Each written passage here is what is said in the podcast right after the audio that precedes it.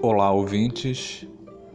Este é um podcast de caráter extraordinário, produzido por um aluno do curso de Gestão Pública do Instituto Federal do Amazonas.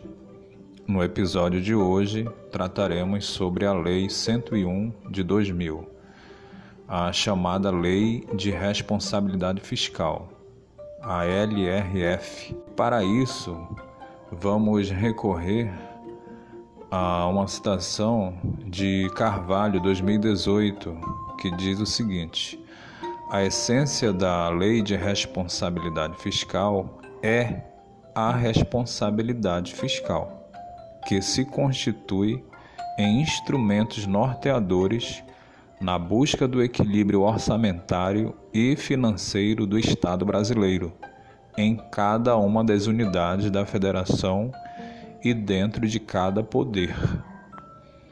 Então, essa lei é muito rica de normas norteadoras daquilo que se configura como as finanças de um governo. Então, tudo deve estar adequado dentro desta lei. Como ela, ela possui diversos dispositivos, né? Hoje nós vamos abordar é, de forma até causar uma reflexão e interesse, né, despertar o interesse dos ouvintes, cidadãos brasileiros, para que conheçam melhor a totalidade dessa lei. Então, para começar, nós vamos é, mencionar aqui sobre o planejamento, né? Para que se tenha um, um desenvolvimento, né? Das finanças de um governo, é preciso ter-se um planejamento. Lá no capítulo 2 da, da Lei de Responsabilidade Fiscal, na seção 3, vai ser abordado sobre a Lei Orçamentária Anual, né, a LOA.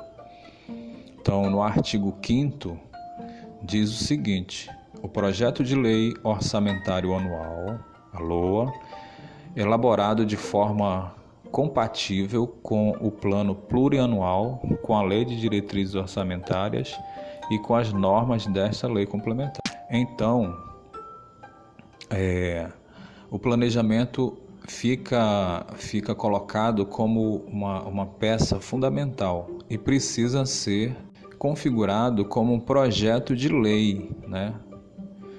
Que é, que é essa que nós estamos explicando, a Lei Orçamentária Anual, a LOA. Esse projeto de lei vai constar tudo aquilo que vai ser é, que vai servir de base para a aplicação, né, o desenvolvimento das finanças do governo. Então esse plano, esse projeto de lei, ele vai ser submetido ao Congresso Brasileiro para que seja discutido e, por fim, aprovado. Tudo bem? O outro dispositivo importante é lá no capítulo 9, que trata da transparência, controle e fiscalização. É, na seção 1, fala da transparência da gestão fiscal. Então é interessante a gente observar que no artigo 48 diz o seguinte: são instrumentos de transparência da gestão fiscal aos quais será dada ampla divulgação, inclusive em meios eletrônicos de acesso público, os planos, orçamentos e leis de diretrizes orçamentárias, as prestações de contas e o respectivo parecer prévio, o relatório resumido da execução orçamentária e o relatório de gestão fiscal, e as versões simplificadas desses documentos.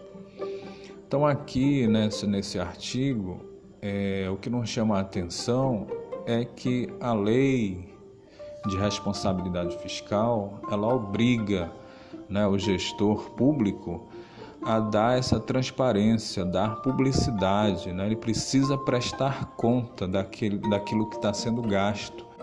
Após a aprovação da, da lei orçamentária, é, o gestor precisa prestar conta, ele precisa dar transparência até porque trata-se de recurso público, né? Recursos advindos aí da maioria dos nossos impostos, né? Dos impostos dos cidadãos brasileiros.